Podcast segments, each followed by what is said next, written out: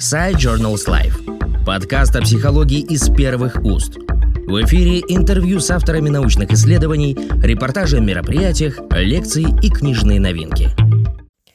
Сегодня мы все наблюдаем удивительное явление, когда практически все виды человеческой деятельности, включая письмо, чтение, общение, обучение, игру, все основные виды человеческой деятельности претерпевают существенные изменения.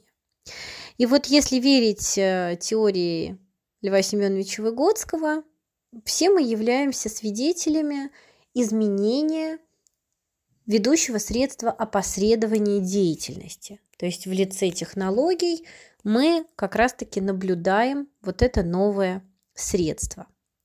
Специальная рубрика журнала «Психологическая наука и образование» как раз-таки посвящена технологиям как новому средству опосредования деятельности и в первую очередь учебной деятельности.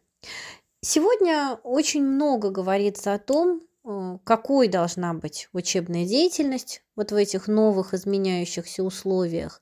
Должна ли она быть реализована в очном формате или в дистанционном формате. А, очень многие вопросы, которые сегодня остро стоят, они, а, так сказать, оформились в условиях пандемии COVID-19, которая, как известно, спровоцировала крупнейший кризис, а, когда-либо происходивший вообще в системе образования за всю историю.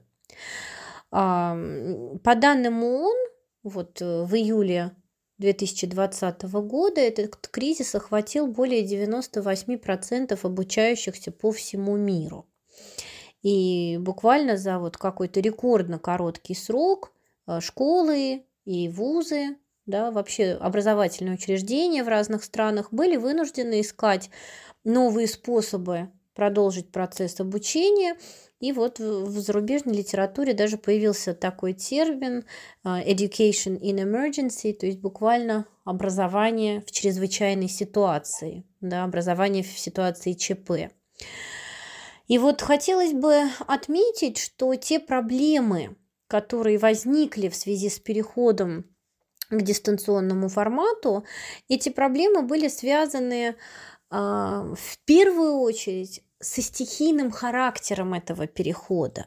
То есть очень многие сложности, которые возникли, а, они произошли как раз-таки потому, что этот переход был неподготовленным, потому что времени на анализ ресурсов, подходящих а, продуктов, например, платформ для преподавания различных дисциплин и предметов, для различных категорий слушателей, фактически времени этого не было. И в этой связи можно сказать, что э, вот провал э, дистанционного формата, который, кстати, был далеко не везде, э, во многих местах опыт реализации обучения в онлайн формате был очень даже положительный, и об этом есть много публикаций, много статей.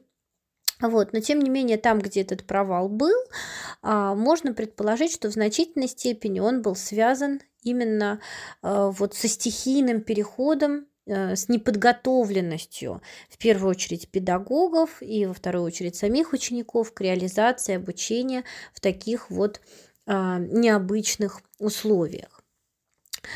И вот мне бы хотелось отдельно отметить, что постепенно стало понятно, что, э, да, вот когда проблемы технических сложностей, связанных именно там с доступом к интернету, с освоением новых платформ, когда вот эти технические сложности немножко отошли на второй план, стало понятно, что самая главная проблема, а, связанная с организацией учебной деятельности в онлайн-формате или в смешанном формате, это такой же вызов для психолого-педагогической науки, как и и реализация любого другого вида учебной деятельности, который не а, опосредован технологиями. А, и эм, вот в этом смысле э, наша рубрика как раз про то, что необходимо преодолевать вот эту дихотомию, вот это противопоставление традиционно очного и онлайн образования. Потому что эффективность образовательного процесса э, определяется на самом деле не столько самим форматом обучения, сколько характером тех детско-взрослых взаимодействий, которые мы в его процессе проектируем. И вот, э, наверное, это главная и основная мысль нашей рубрики – это преодоление противопоставления между разными типами форматов и э, переход к пониманию того, что вся суть, вся проблема связана с тем, как мы проектируем взаимодействие. И вот на страницах специальной рубрике мы приглашаем наших читателей э, к диалогу. Подкаст Side Journals Life о психологии из первых уст.